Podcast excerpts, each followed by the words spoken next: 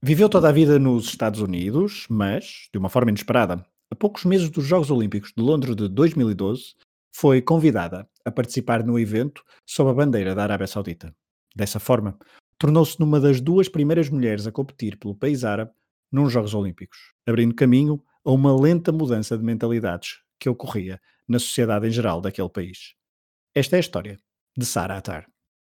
It's amazing to me. I keep reading about certain ball players, and I, one day I look on television and he's black. There's no longer a mention of Joe Blow, Negro ball player, this kind of thing, which is as it should be. You know, if I don't finish this race, then everybody's going to believe women can't do it and that they don't deserve to be here and that they're incapable. It's been a long, a long time coming, but I know a change gonna come.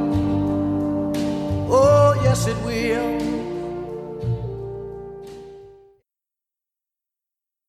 Olá, Rui. Olá, Fragoso. Um, cá estou eu ao comando do mais um episódio do Pioneiro.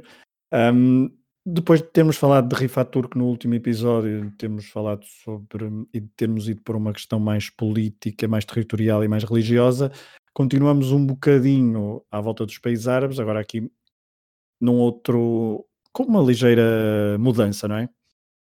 Sim, e uma mudança que, que talvez seja, ou pelo menos vamos falar disso muito também, mas talvez tenha sido um bocado maquilhada eh, para, para agradar, mas às vezes até quando até as coisas maquilhadas para agradar acabam por, por ter uma importância de fundo que, que não se estava à espera e lá está, cada pequeno gesto pode fazer a diferença uh, quando mais tempo depois se passa, maior vai ficando. É, nós vamos falar hoje muito da, da Arábia Saudita um, e da questão também do, dos direitos das, das mulheres. Um, nos últimos anos, um, os direitos das mulheres no, no, na Arábia Saudita têm, têm sofrido algumas evoluções. Hum, em 2018, por exemplo, uh, as mulheres foram autorizadas a conduzir uh, neste país. Uh, foi uma medida anunciada em setembro de 2017 e depois concretizada em 2018 e podemos dizer que faz parte de uma, uma espécie de plano de modernização do país, uh, mas Rui, isto é, é, uma mudança e nós vimos isso ao longo de, das notícias nos últimos anos. Tem havido uma tentativa de mostrar uma outra cara da, da Arábia Saudita para, para o mundo. E se calhar, um, e, e, esta tentativa de mostrar uma outra cara poderá ser um tónico para, para falarmos já daqui a pouco. Mas antes, um, porque vamos falar também de, de Jogos Olímpicos, uh, interessa se calhar também falar um bocadinho do que é que foi a Arábia Saudita uh, nos Jogos Olímpicos até, até 2012, até à, até à altura Estamos a falar de uma, de uma nação com resultados bastante, bastante discretos. A sua primeira presença foi em Munique, 1972. Um, poucas medalhas, uh, nunca conseguiu uh, um, um, ouro, uh, conseguiu duas medalhas. Um, conseguiu uma medalha de prata em Sydney 2000, Sydney 2000 nos 400 metros barreiras com Hadi Al Somaili, uma medalha de bronze também no, no mesmo evento, no mesmo evento, Sydney 2000 um, em provas equestres com Khaled Al-Edei e uh, também em equestres depois uma medalha de bronze para uma equipa de quatro um, atletas sauditas, homens, então em 2012. Mas uh, 2012 Londres marca então uh, uma, uma mudança, uma, um, uma, um quebrar de uma, de uma barreira, já lá vamos. Um, importa também dizer que em 2010, nos Jogos Olímpicos da Juventude em Singapura, Dalma Rushdie Marlas um, já tinha competido um, nesses Jogos da Juventude, até conquistou uma medalha, uma medalha de bronze também uh, em, uh, equitação. Mas, Rui, antes de irmos uh, falar do que, é que aconteceu propriamente em 2012, importa falar de quem é uh, Sara Atar, a nossa protagonista de hoje, que nasceu a 27 de, ju de agosto, assim aqui é 27 de agosto de 1992, e que de, de uma forma um, inesperada, foi então convidada para integrar a comitiva olímpica em 2012. É um convite que surge um, por muita pressão do Comitê Olímpico Internacional. Sim, o Comitê Olímpico. Aliás, isto foi uma bandeira de 2012 uh, e que foi difundida de forma errada na altura por muitos órgãos de comunicação social, que era pela primeira vez na história todos, todos, todos os comitês uh, olímpicos nacionais iam ter pelo menos uma mulher na sua comitiva, uh, uma atleta na sua comitiva. Era mentira, porque havia, por exemplo, comitivas na Oceania que só levavam, que só levavam homens, mas não necessariamente por estarem a excluir mulheres. O que aconteceu uhum. em 2012 foi que comitivas como a Arábia Saudita, que nunca tinham tido uma mulher por claramente uh, terem essa, essa entrada vedada, barrada, uh, sofreram estas pressões para deixar de haver essa, essa barreira e lá está, Jogos Olímpicos, homens, mulheres, uh, adolescentes, crianças quase em, em certos, certas edições mais antigas, há espaço para todos e era uma forma de, de mostrar também e da Arábia Saudita se, se, manifestar de, a caminho desta evolução positiva que todos queriam.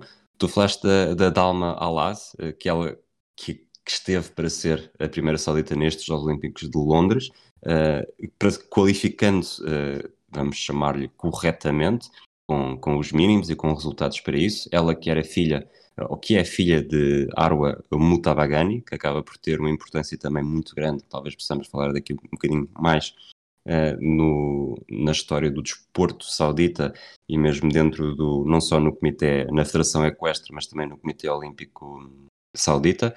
E, e depois uh, a Sara Atar, que acaba por ser uma. Estou-me a lembrar do termo, do termo em inglês, que acaba por calhar bem porque ela vive, cresceu nos Estados Unidos, uma innocent bystander que, que por, por ter um pai saudita acabou por receber um convite totalmente inesperado para representar a Arábia Saudita nos Jogos Olímpicos e, e fazer assim ser uma das duas mulheres que, que fizeram história nesta edição em Londres.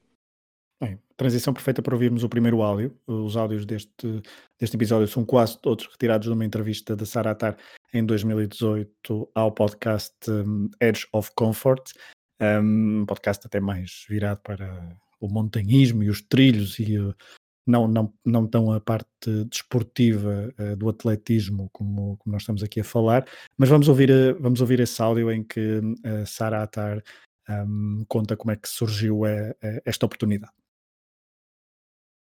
that is that is a good question and it's like kind of like the craziest most unexpected thing in my life. Um, i was a sophomore in college and training actually for my first marathon um, when some of my family in saudi arabia um, i have dual citizenship and some of my family was telling me like oh like saudi arabia might send women to compete this year. Like would you be interested? I'm like oh yeah like okay.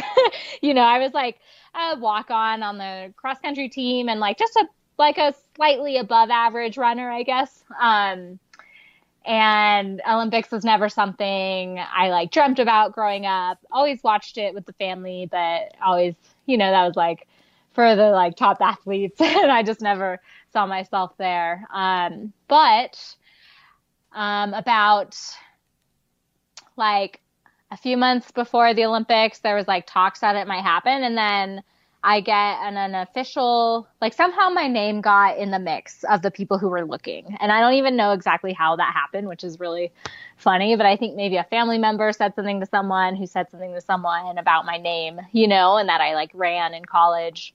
Um, so somehow my name got in the mix, and then ultimately a month and a half, only a month and a half before the opening ceremony of London 2012, I got an, an, official invitation from the International Olympic Committee to compete.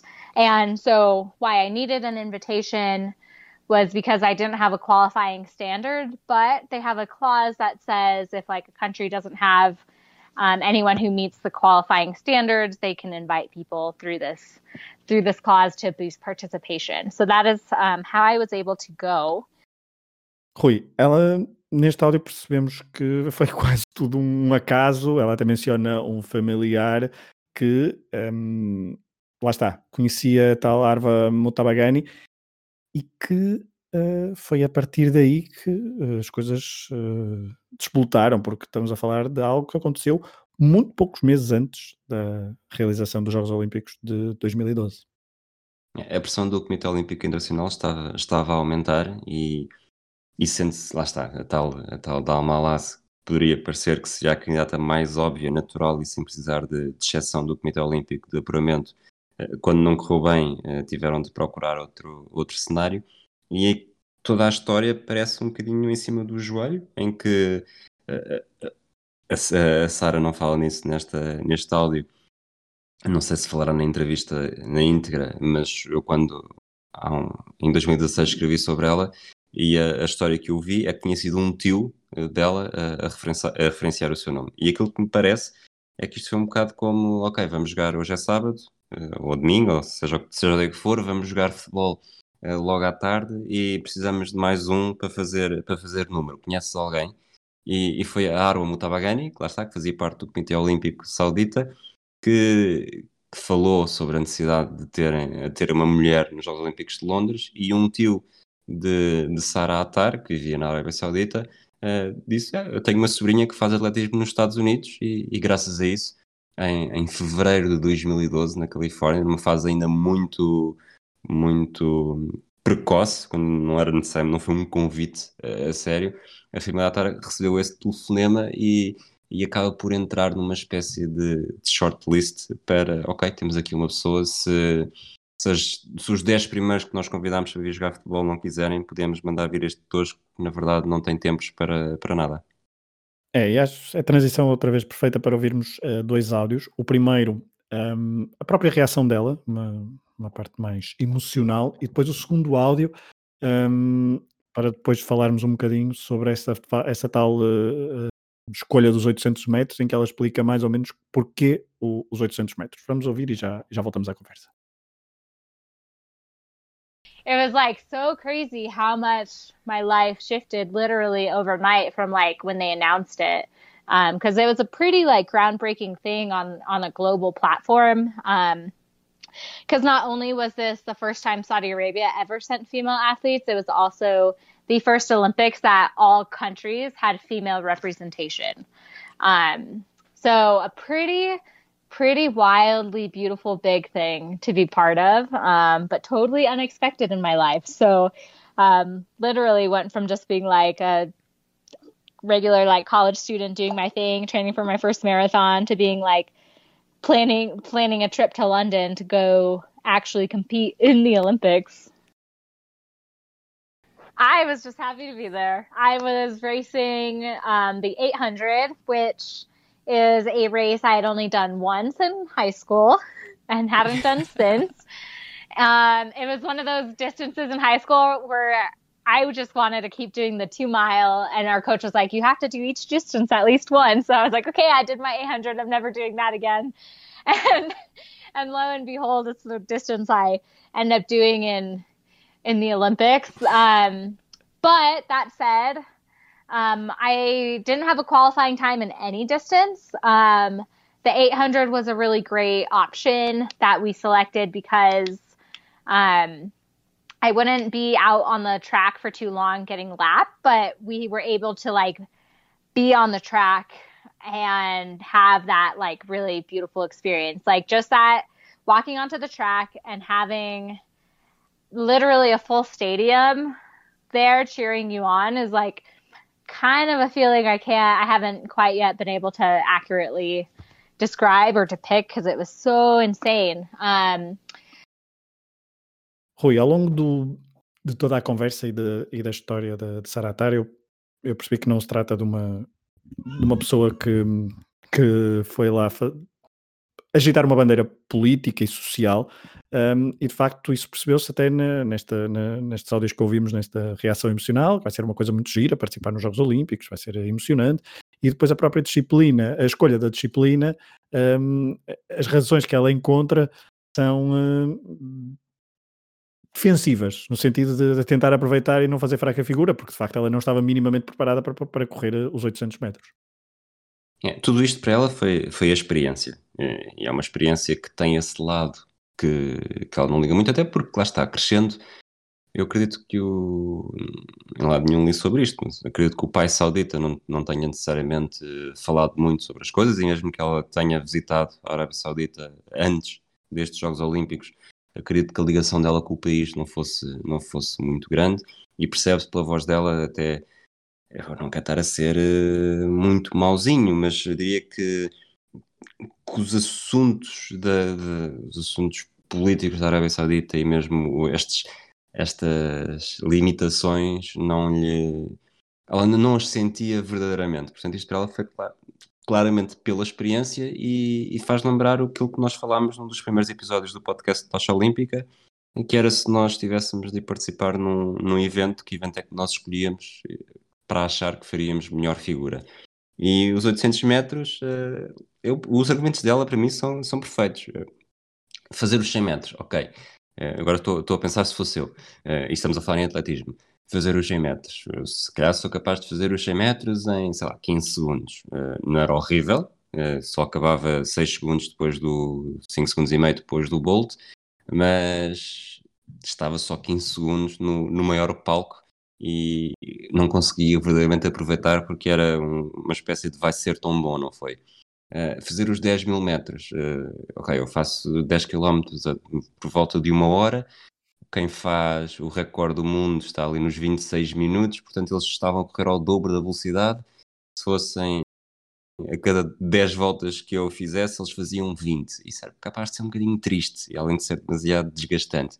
800 metros. Há quem diga que é a corrida mais complicada porque nem sequer é velocidade, nem sequer é fundo, mas ao mesmo tempo, e como ela diz, tem aquele tempo de não só não, só não faz muito má figura, é, não chega a ser dobrada, se for dobrada muito mal será, e tem tempo para, para olhar em volta, para aproveitar, é, para desfrutar verdadeiramente daquele momento, sabendo que ao mesmo tempo está, está hum, a servir de bandeira a uma, um, vou chamar-lhe pseudo-evolução, que na verdade depois acabou por ter mesmo uma ligeira evolução. É, já lá vamos, no final poderemos falar um bocadinho sobre isto. Ela, um, também nesse texto que falavas que tinhas escrito há uns, há uns anos, um, houve alguma, alguma preparação para o evento, uh, não é? A nível de, de cumprir com algumas um, regras da, da lei islâmica. Ela correu. Um, eu não, eu não, não, não vou aqui arriscar o, o, o nome do, da, da, vestimenta, não sei se tu, eh, se tu queres arriscar o nome, mas. Um... Ehm, ela, tinha, ela tinha um hijab. Exato, é isso. Ok, eu, eu queria arriscar essa palavra, mas e não. Tinha, e tinhas, é. Um fato completo, uma camisola e calças a sim, cobrir sim. o corpo todo. Um, ehm, e portanto, Exato. ela houve, hum, houve algumas eh, preparações nesse sentido.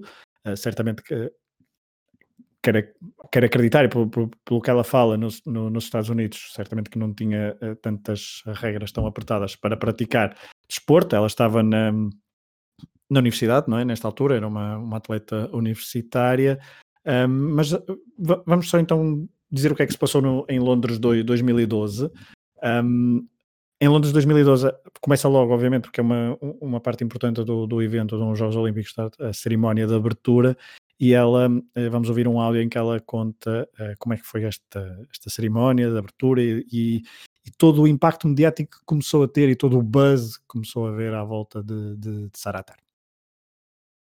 Uh, so many things. I think um, one a, a funny observation was like walking around the Olympic Village. I totally just felt like I was like a spectator who got like an inside look, or you know, I was like, it took me a while to to feel like an athlete there, I guess, because it was so so something I never imagined in my life. Um, and then I did we got a walk in the opening ceremony, which still stands out to be one of the most like epic things in my life. Um, that was that was incredible because we were that was kind of like our first like showing to the world that like women are competing for Saudi Arabia, you know? Um, so that was just really meaningful. And my dad actually got a walk in the opening ceremony with me, um, which is like a super unique, special thing that happened and, and was a cool experience to share with him. Um, but really, I didn't have time to like, even process what was happening. I just kind of had to be there and be like on top of it. You know, like all of a sudden I was doing all these interviews and we, you know, as soon as it was announced, like Time Magazine, People Magazine, all these different magazines were like calling our house. Like, I don't even know how to get your number. um, and I just, I don't know. It was like a, such a big learning curve of like how to handle all of that. My dad was basically like my agent helping handle all the media. Um, and, there was just like no time to even like realize what was happening. I think all of that came afterwards. Um, I was just like had to be there and like get ready for this big, big thing and and and do all these interviews and just like be on top of it and um it was like it was wild you know i think about that i'm like man i was like all of a sudden i was like in the olympic village of london 2012 and like there as an athlete being highlighted in the london paper as like one of the main stories you know it's totally crazy Rui, costumas-me perguntar sempre se já tinhas ouvido falar de Saratar. Já, já se percebeu, obviamente que sim, mas lembras-te em 2012 de, deste certo buzz mediático que houve em volta da, da atleta saudita? Lembro-me, sobretudo, por, por ter havido, por ter sido esta fase do, da informação errada, que não era necessariamente todos os países terem uma mulher, mas, mas países que nunca tinham tido uma mulher, agora já tinham, e estava a quebrar-se essa barreira. Acho que a, a comunicação mesmo do, do, por parte do Comitê Olímpico não, não fluiu da melhor forma. E sim, não, não liguei muito uh, quando, fez, quando fez os 800 metros, porque, porque estava a trabalhar sem folgas e, e era tanta a informação que tínhamos de, e páginas para, para escrever que acabou por não ser algo que me tenha chamado muita atenção no próprio dia, mas lembro-me do, do buzz de, de, da Arábia Saudita pela primeira vez vai ter uma mulher eh, tanto que ela não estava, não estava sozinha, tinha também uma judoca, uh, Waidan Shaharkani, uh, a competir também. É, ainda bem que foste tu o primeiro a dizer o nome e assim eu livrei-me de uh, não dizer o nome da, da atleta uh, que competiu no judo. Um, no dia um, da série número 6, portanto, Saratar competiu no dia série, na, na, série número 6, a última eliminatória, a primeira, a última das, das primeiras eliminatórias do, do, dos 800 metros, ela correu e uh, terminou então com 2 minutos 44 segundos e 95 centésimos. Para terem uma ideia, no, nos dias seguintes, Caster Semenya, uma atleta também bastante mediática, venceu na final com 1 minuto 57 segundos e 23 centésimos. Um, a prova foi. Uh, ela acabou com com alguns segundos e com vários segundos de atraso em relação às, às suas concorrentes, uh, e essa o facto de terminar bastante isolada um, fez com que as atenções mediáticas até se focassem, a realização se focasse nela, e o próprio público, estava bastante, bastante público nesse dia no Estádio Olímpico em Londres, uh, a ovacionasse, muita gente a ovacionasse de pé perante uh, quando, quando Saratar então cruzou a linha de meta. Um, Vamos só ouvir exatamente a reação a quente que, praticamente a quente que Sara Atar teve uh, à CNN em, em Londres um, e já voltamos à conversa. The whole time I was running around, just as I came around every curve, there were people roaring, cheering for me, and it was what really pulled me along, and it was the most incredible feeling to have that many people supporting you, and to know that that many people are, you know, behind me in what I'm doing and want to support me and push mm. me forward. It was so motivating. The first female Saudi athlete ever in track and field. This is quite an historic occasion. Do you yeah. feel the weight of history on your shoulders? You know, it's starting after I'm seeing the news buzz after my race. I'm starting to realize it, but I don't think it's really hit me yet. But I, you know, just coming here, I knew that mm. this was going to be a huge thing. And how important is it to you that as, as a Saudi you are able to compete as a woman? It was such a huge honor to be asked to come and that we were allowed to participate this year. And I just think that it can be something amazing for the mm. women in Saudi Arabia and that we can really, you know, push through and more than symbolic because there are those who say this is just a nod and a wink and, and what happens next is perhaps more important. Well, I think regardless it all, everything needs that first initial step mm-hmm. and with that first step then things can follow mm-hmm. so just that we were allowed to come is a huge first step so what is your message to the girls back home i say to go for it and get involved and live your dreams and you know just don't let anyone hold you back Rui, aqui na, nesta entrevista, é uma entrevista, não é, não é uma entrevista, não, não lhe vou chamar amiguinha, mas porque até uh, a própria jornalista uh, pergunta a Becky Anderson é, é, bastante é bastante Exato. como sim, dizer uh, assertiva assertiva sim é. e sim mas mesmo não só nesta entrevista mas sempre agora no quando, antes das eleições de 2020 nos Estados Unidos houve um um representante da, da comunidade negra por Trump que, que a acusou de ser eh, parcial e, e levou quase um minuto de, de ensabor dela a dizer que não tinha razões nenhumas de queixa porque ela, ele tinha estado cinco minutos agora a falar que é muito mais do que qualquer outro. E, e sendo certo que outros programas da CNN não têm exatamente, não dão essa margem, mas a Becky Anderson, que sendo jornalista da CNN, é uma jornalista britânica, uh, não, não, lhe deu muito, não lhe deu muito espaço, muito margem para, para isso. E, percebe-se que nesta entrevista não, não te quer estar a roubar o espaço, mas percebe-se nesta entrevista que ela está a puxar para que a Sara fale sobre sobre o que realmente interessa, ou sobre, quer dizer, não é sobre o que realmente interessa, sobre o, sobre o segundo plano mais profundo desta sua participação e para ela, e a Sara foca-se muito, a Sara Tar foca-se muito na, nesta primeira dimensão mais superficial de eu estou aqui, participei e foi muito Isso. fixe.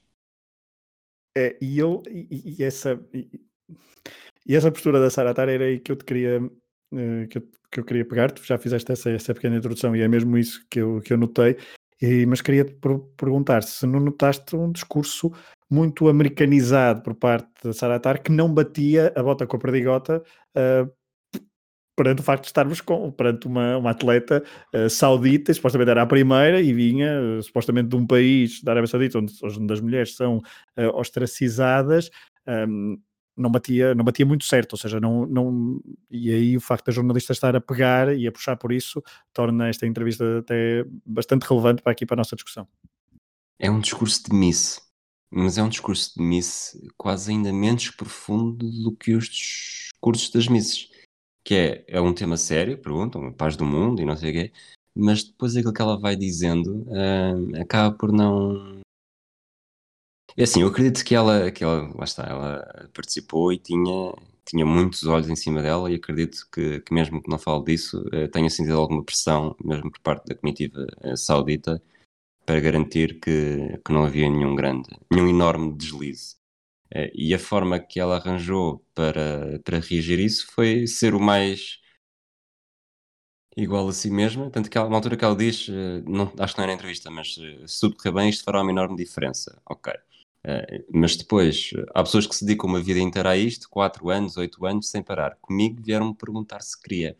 E é muito esta do, este passo que acaba por ser histórico. Para ela foi o ou seja, se quisermos ir mais longe, e ir mais longe é daqui a 50 anos, eu acho que ela vai contar muito mais vezes. Uh, sabias que eu fui aos Jogos Olímpicos? Do, sabias que eu fui a primeira atleta, ou uma das duas primeiras mulheres sauditas a competir nos Jogos Olímpicos?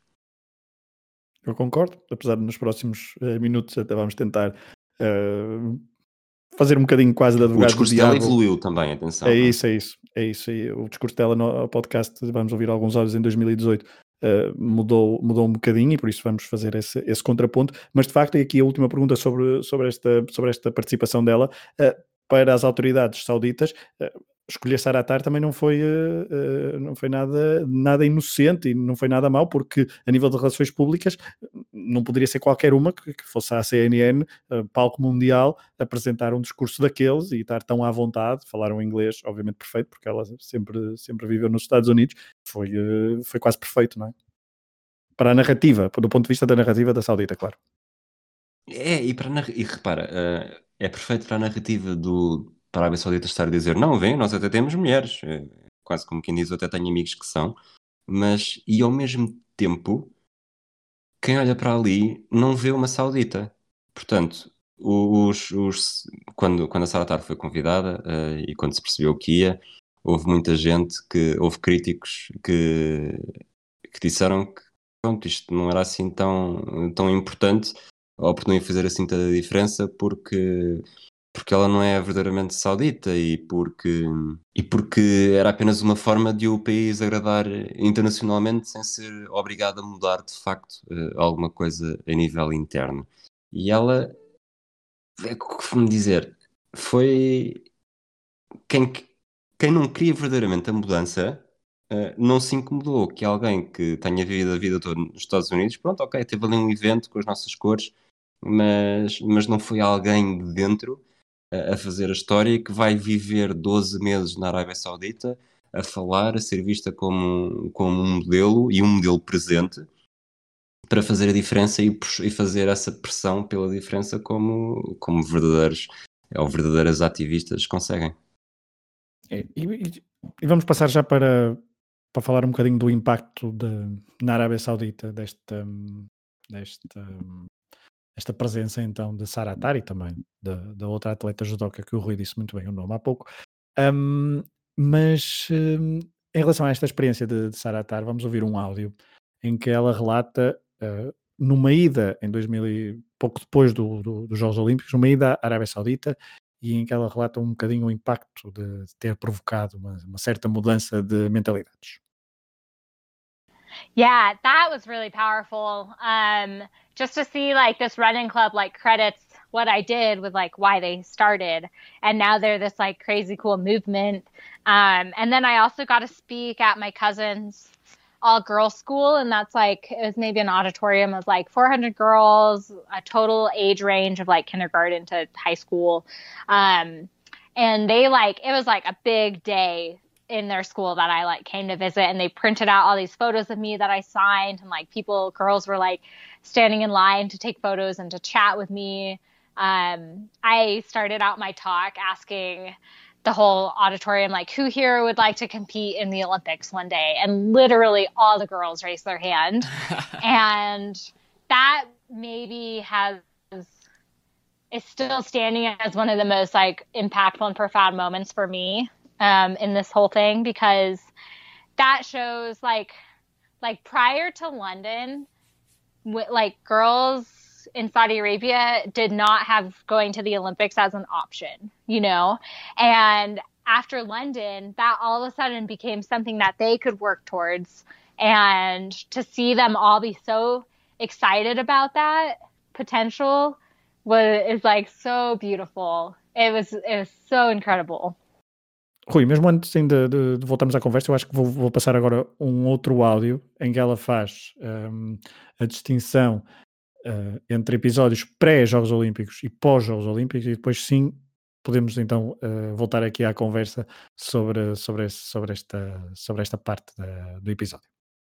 Well, now it's much different. So this is all applying to like 2012 and before. Okay. Um, but I actually had an experience where I was there in 2011. So before London even happened, um, I was training for like we were there in the summer and I was like, Dad, I gotta like get my training in for cross country coming up. You know, I want to run while I'm here, and it's there's like a few women's gyms at the time, but they're kind of hard to get to, or like I don't know, it's just a process. So I was like, can we just go run outside. Um, and so he he decided to help me do that and he had me kind of like put on these like baggy clothes and a hat and i realized i'm like oh i'm like dressing up like a guy um, and then he actually drove next to me as i was running and i had this car full i was literally like five minutes into the run it was on this like beautiful stretch of the red sea um, called the corniche and it's this like walkway along the on along the sea. And i had this car full of like 20 something year old guys like come up next to me and they were like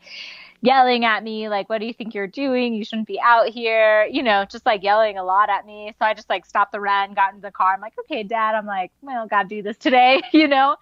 Um so there was definitely that happening i guess um just because it was also something that like they don't see ever happen. Um then on the flip side of that, you go fast forward to either I think it was like 2013, 2014. So after London, um, we're in Saudi Arabia again, and I need a run. Rui, aqui nós há pouco dissemos que de facto houve alguma evolução. Estes, estes dois áudios que ouvimos agora foram em 2018. Uh, Nota-se alguma uh, mudança de mentalidade da, por parte da, da Sara Atar. Um, não quero ser mau, continua a ser eh, uma, algo ainda dito com bastante leveza face ao problema do qual estamos a falar, estamos a falar de mulheres que têm muito poucos direitos eh, num determinado país, no caso Arábia Saudita, eh, mas de facto queria te perguntar se achas que foi deixada uma semente e que por muito lentamente que germine, essa semente estava lá e a Saratar parece ter um bocadinho mais de consciência então dessa, dessa semente que, que deixou. Eu acho que não há nada como uma experiência própria para perceber uh, a evolução e a diferença. E a partir do momento em que há uma vez que ela vai correr em 2011 e, e pouco tempo depois é abordada por um por vários homens na casa dos 20 anos dentro de um carro a gritar com ela e, e é obrigada a interromper o seu exercício físico, uh, ela percebe que a liberdade dela está a ser posta em causa. Uh, um ano e meio, dois anos depois, uh, volta a ir correr com os mesmos cuidados, com, com o pai a conduzir no carro atrás, atrás dela enquanto ela corria à frente. E, e desta vez, não sei se o áudio chega a esse ponto, mas chega a, não só ninguém a incomoda, como, como há uma altura em que o polícia manda parar o pai e ela fica com medo porque poderia ser novamente, vocês não podem estar a fazer isso, e isto, a corrida é exatamente no mesmo sítio que tinha sido em 2011, e depois, na verdade, o pai conta-lhe que o polícia só queria garantir que ela, uh, que ela não estava a ser, ou melhor, que ele não, não estava a incomodar, uh, neste caso a filha, que a polícia não sabia que era a filha. E esta experiência própria que a faz perceber que realmente as coisas mudaram e, e pode ter sido pode ter sido azar. Tu hoje podes ir à rua eh, podes ir de tua casa até à praia e seres uh, abordado por alguém na rua e assaltarem-te, e daqui a dois meses uh, voltar a sair à rua e teres uma experiência radicalmente diferente. Uh, portanto, também é um bocado.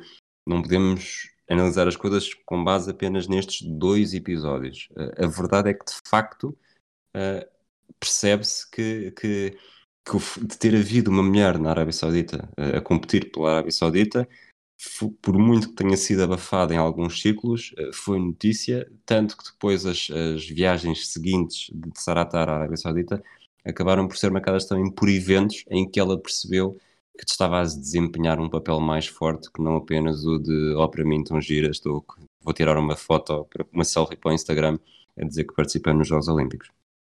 Sim, ou seja, tornou-se uma, foi quase uma, uma ativista, mas não lhe quero chamar uma ativista porque quase que insulto uh, outros ativistas, mas, mas esta, esta experiência, embora, embora depois aproveitada num ambiente sempre, quero acreditar eu, quero acreditar, infelizmente, que seja sempre num ambiente muito controlado na Arábia Saudita, e, mas mesmo assim é apresentada e é utilizada e ela faz uso dessa, dessa voz então para mostrar uh, o seu exemplo e para incentivar uh, as mulheres na Arábia Saudita que ainda em 2020 continuam a, a ter muito poucos direitos um, em relação aos, uh, aos homens.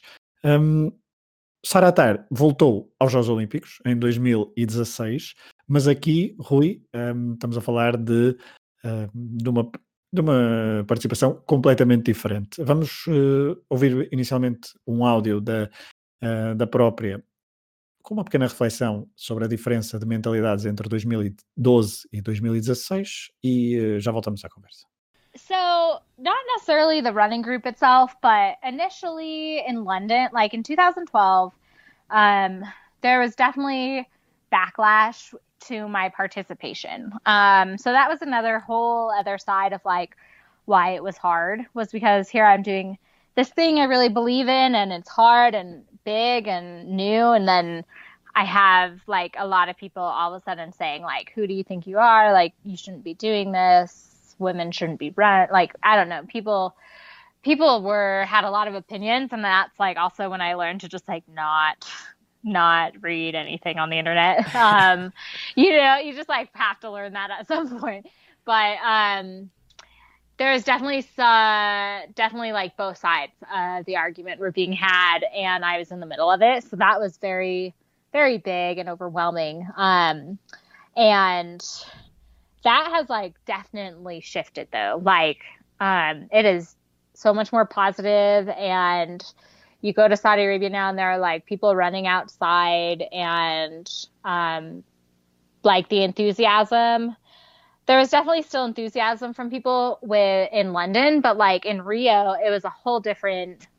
It was like a whole different experience. Um, so that definitely, I think, you know, when there's when there's change, people some people don't want that to happen. Um, but it did and then people like grow to understand it or or are forced to understand it or you know it's just like how how things go. Things always are evolving. Rui, esta participação no Rio de Janeiro 2016 foi eh, bastante diferente do que aconteceu em, em 2012. Perdeu-se o efeito de novidade, uh, ganhou o seu efeito uh, experiência e, mesmo com mais 4 anos e competir na, naquela que seria a sua prova mais forte, a maratona, acaba por ser diferente. E, e é curioso que eu, se em 2012 não vi, uh, e não me lembro de ter visto, apesar de ter ouvido falar, em 2016 lembro-me claramente de, de, estar a ver, até porque as maratonas são sempre uma, uma prova riquíssima para, para grandes histórias, e tanto na masculina, lembro-me que houve um argentino que acabou, não sei se te lembras, acabou a prova a correr de lado porque estava com tantas uhum. queimas e só se sentia bem uh, a correr de lado. Sério, procurem e, e, percebem quão, quão ridículo é, quão estranho é. Uh, e, e na prova feminina lembro perfeitamente da Sarah Tar estar a chegar. Eu acho que ela, ela termina em penúltimo, mas tenho ideia que chega ao lado de outra, de uma colega, adversária. Uh, eu acho que é penúltima e última, e também pode ser antepenúltima e penúltima, sem certeza. E a outra Sara, a Sara cá de casa, diz-me: Pois, esta é aquela que participou há 4 anos, eu lembro-me deste nome. E, e aí sim fez, fez alguma luz, e, e depois foi nessa altura que, que acabei por escrever sobre ela, porque lá está, eu acho que é o. E mesmo a Arábia Saudita, que já tem mais, não apenas duas, acho que foram, acho que foram quatro atletas nesta edição, em que se percebe que, que a semente, não sendo, uma, não sendo ainda uma árvore, já tem um tamanho que se percebe que, tá, que tem potencial de crescimento e, e, não querendo estar a voltar muito atrás, quando ela vai falar às escolas na Arábia Saudita e as, e as raparigas, crianças, uh, levando-nos a mão a dizer que também querem participar nos Jogos Olímpicos, em muitos casos pode também ser o simples facto de nós não temos liberdades nenhumas. Em 2013, por exemplo, ainda não podiam, uma mulher, não, uma criança não pode ter o sonho de conduzir, mas sabe que a janela dos Jogos Olímpicos está aberta é difícil depois praticar desporto, uh, ou pode ser difícil praticar desporto com muitas, com muitas barreiras e muralhas uh, na Arábia Saudita. Mas se fores boa o suficiente, se conseguires batalhar nisso, sabes que pelo menos o Comitê Olímpico, Olímpico do país tem a porta aberta porque ela foi escancarada à força do, do Comitê Olímpico Internacional e da Sara Atar. E isso acaba por ter uma, um peso muito relevante e muito grande, mesmo que, que a própria não o reconheça necessariamente dessa forma. Estou há pouco, portanto, a Sara Atar no, nos Jogos Olímpicos do Rio de Janeiro ficou então no lugar 132, terminou com 3 horas, 16 minutos e 11 segundos. Para terem uma ideia, a vencedora dessa prova terminou com um, 2 horas, 24 minutos e, 0, e 4 segundos. Foi a Jamina Gelagat Sumgog, da, do Quênia. Mas Rui, tu há pouco, no, durante, logo na, no início da conversa, quando estávamos a falar daquela, da postura de Saratar em relação ao, ao, à sua participação no Rio, no, no, em Londres 2012, falavas que daqui a 50 anos ela vai, mais, vai pôr mais o foco um, na sua participação pessoal e na sua experiência pessoal em, e não na perspectiva de que ter, ter sido então a primeira mulher uh, saudita a competir neste, neste evento. Uh, queria te perguntar se, mesmo depois destes áudios e deste, uh, de continuar no episódio, se achas que isso. Eu sei que tu já, já tinhas isso presente na, na, cabeça, mas se achas que contribui um bocadinho para que essa opinião se esbata, se esbata ligeiramente? Eu acho que a opinião se vai esbater e, e vai esbater-se uh, quase quase que ela não o queira, é, vai, ser, vai ser forçada a isso, porque da mesma forma que em, na Maratona de Boston em 2013, uh, uma das atletas sauditas, uma das quatro uh, que estiveram no, uh, no, Rio de Janeiro, lhe disse que tinha começado a competir por causa dela, por ter visto que ela podia representar a Arábia Saudita e também quis e, e depois acabou por conseguir. eu acho que a forma como os outros vão falando das experiências deles e como as experiências deles foram incentivadas pela tua experiência, tu percebes claramente que tens essa força nos outros. Portanto, com o passar dos anos, ela vai, vai perceber a dimensão que teve aquilo que fez. Mas isso nunca vai mudar a tua experiência no momento. E a experiência no momento dela foi: eu estou aqui por mim. Uh, estou aqui por mim. O que ela sentiu o mais, o que ela sentiu mais especial foi eu estou nos Jogos Olímpicos e não eu estou a quebrar uma barreira pela Arábia uhum. Saudita. Portanto, eu acredito que ela daqui a 50 anos perceba perfeitamente que o mais importante foi o ter sido a primeira saudita, ou uma das duas primeiras sauditas, mas o que lhe estará mesmo no, no coração e, e a, a, memória e a recordação e o que vai contar mesmo com orgulho foi de ela ter estado nos Jogos Olímpicos. O que é, atenção, é natural. Porque não foi, não foi a motivação dela para ir para os Jogos Olímpicos. Aliás, eu diria que ela não teve motivação para ir para os Jogos Olímpicos porque ela não sabia que ia aos Jogos Olímpicos até muito tarde. Portanto, não é, não é bem assim. Agora, se me disseres que é um, sei lá, alguém que está há 20 anos a lutar para votar e depois vota pela primeira vez. Uh, obviamente que, que, que é a quebra da barreira e não o facto de ter votado necessariamente, porque, até porque as duas estão muito interligadas. E no caso da Saratar, neste caso específico, acho que as duas não estão necessariamente interligadas da mesma forma, porque para ela, o lado ativista da questão, uh, um mês antes, dois meses antes, não existia porque ela estava completamente desligada desse mundo. Uma última questão que tinha aqui para ti é: no último episódio do Pioneiro falamos de Rifat Turk e, um, e de alguém que. Primeiro árabe a competir pela, pela seleção de, de Israel.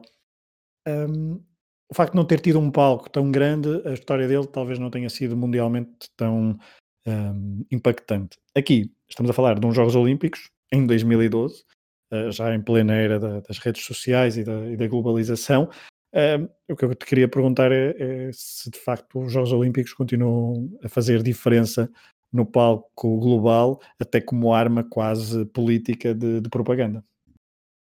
Vou, vou fugir essa pergunta. Diz-me uma coisa: tu, se tiveres, eh, escolhe das pessoas com quem, amigos com quem costumas ir jantar, ou festas de anos, casamentos, seja o que for, uhum. escolhe 10.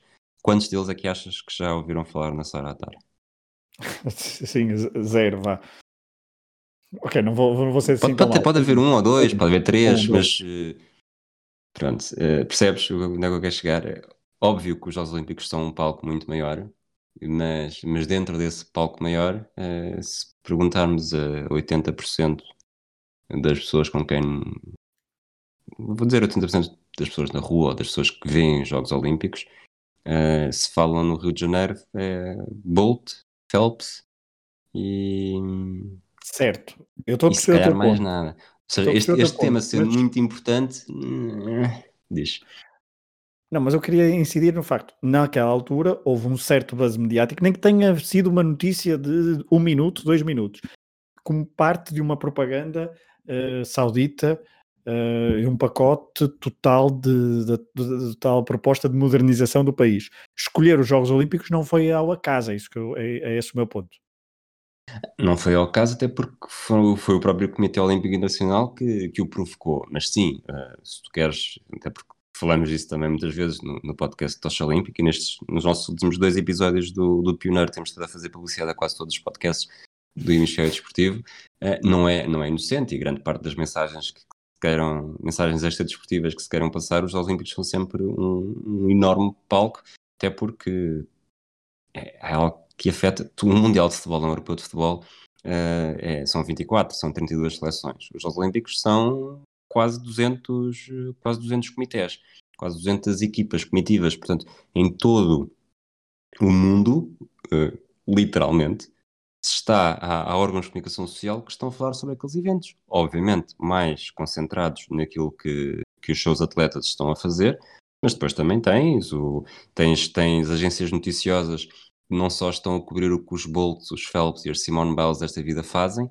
mas estão sempre à procura destas histórias que são que não são necessariamente desportivas. É, no Rio de Janeiro, a Yusra Mardini, a refugiada síria que, que nadou para salvar a vida no Mediterrâneo e, no Mediterrâneo e depois foi convidada para, para representar a, a equipa dos refugiados em 2016. São, histórias que não é não é para ela ser uma enorme atleta, mas é por ser uma história que nos faz, de alguma forma, que nos faz sentir bem e ao mesmo tempo que demonstra a superação de alguém. E os Olímpicos são muito isto, sempre foram muito isto também. É histórias de, histórias de superação, histórias que nos ajudam a perceber como o mundo está a andar para a frente, como a sociedade se está a transformar.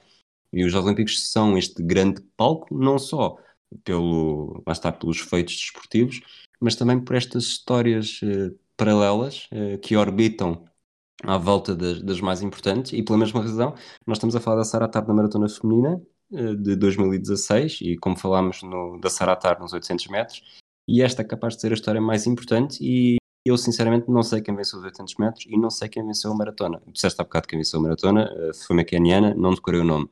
Mas, mas acredito que haja mais da gente... Semana, sim, mas sim.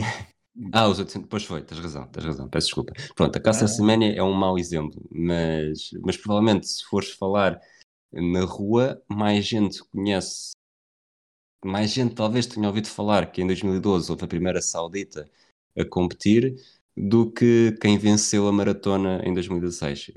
Isto só porque a Cássio Arceméria me me estragou o raciocínio. É, mas não, é, é, o, é o exemplo que é a exceção que, que, que confirma a regra. Eu, eu concordo contigo uh, e acompanho-te nessa, nessa reflexão. Queres acrescentar mais alguma coisa sobre Saratares, sobre hum, esta, esta temática?